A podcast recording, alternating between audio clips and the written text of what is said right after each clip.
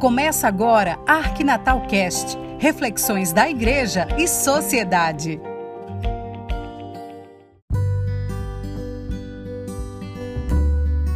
Olá amigo, olá amiga, mais uma vez nesse podcast dessa sexta-feira, hoje um dia muito especial, Dia Nacional do Livro.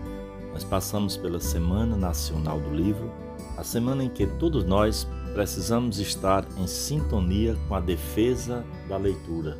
A leitura, principalmente leitura da vida, como nos chama muita atenção o grande mestre Paulo Freire. Antes de uma leitura de escrita, nós passamos por uma leitura de mundo, de visão. Aquilo que a gente chama tanta atenção, do ver. Qual é a visão que eu tenho de determinada coisa? Uma leitura que de fato seja revolucionária pedagogicamente.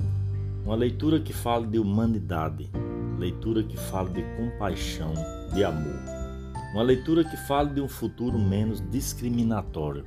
Nessa semana do livro, hoje, dia 29, é o Dia Nacional do Livro, que a gente possa cada dia mais estar cúmplice das nossas emoções, cúmplices das nossas ações que praticamos em torno do ver, em torno do ouvir e do escrever a vida.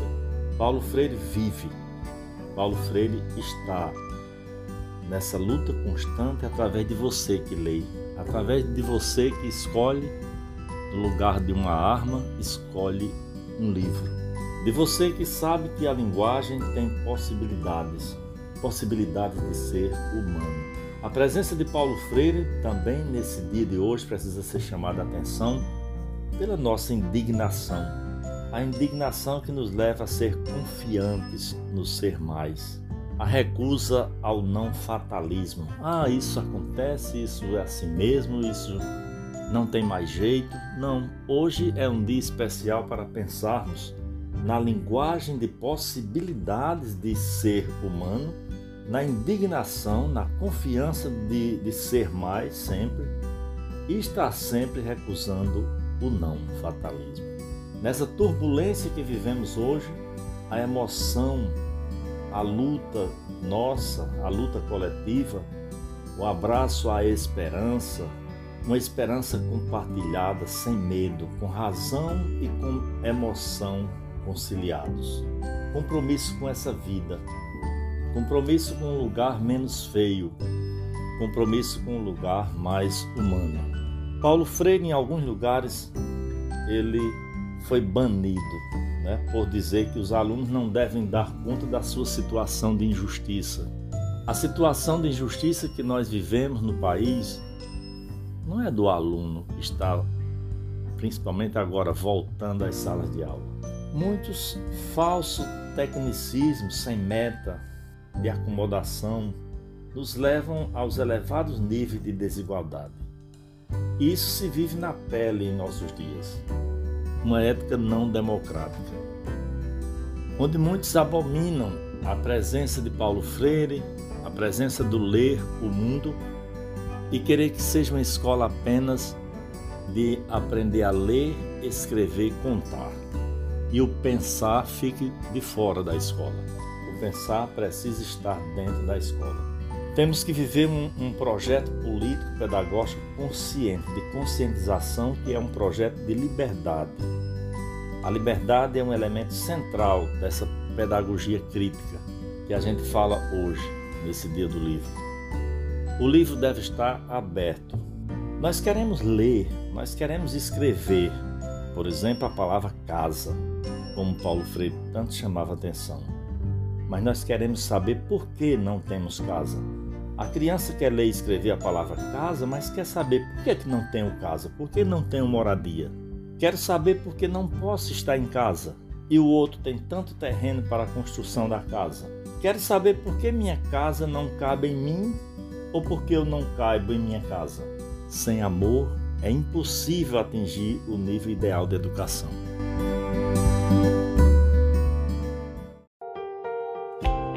Você está ouvindo o podcast da Arquidiocese de Natal, o Arquinatalcast.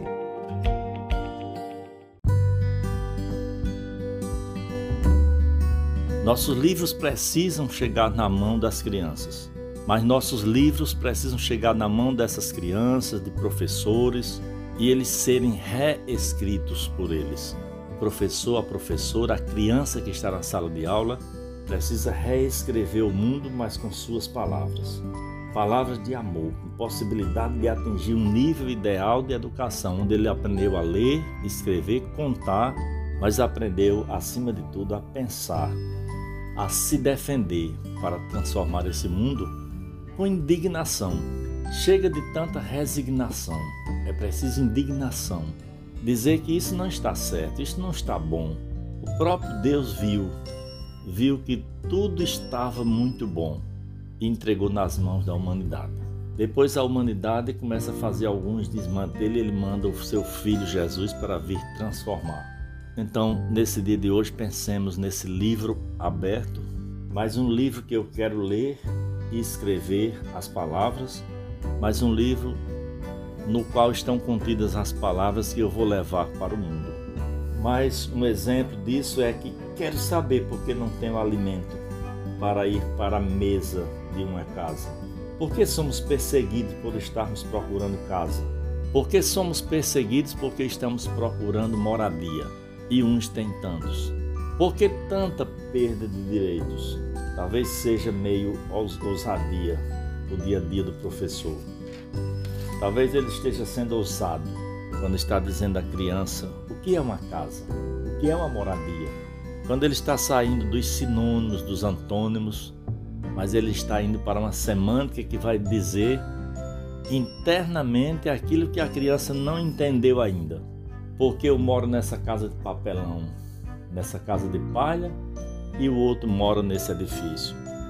Porque minha sacola que eu vou para, para a escola é um saco, é uma sacola doada por governo, e o outro tem sua sacola comprada com antecedência na loja mais chique da cidade.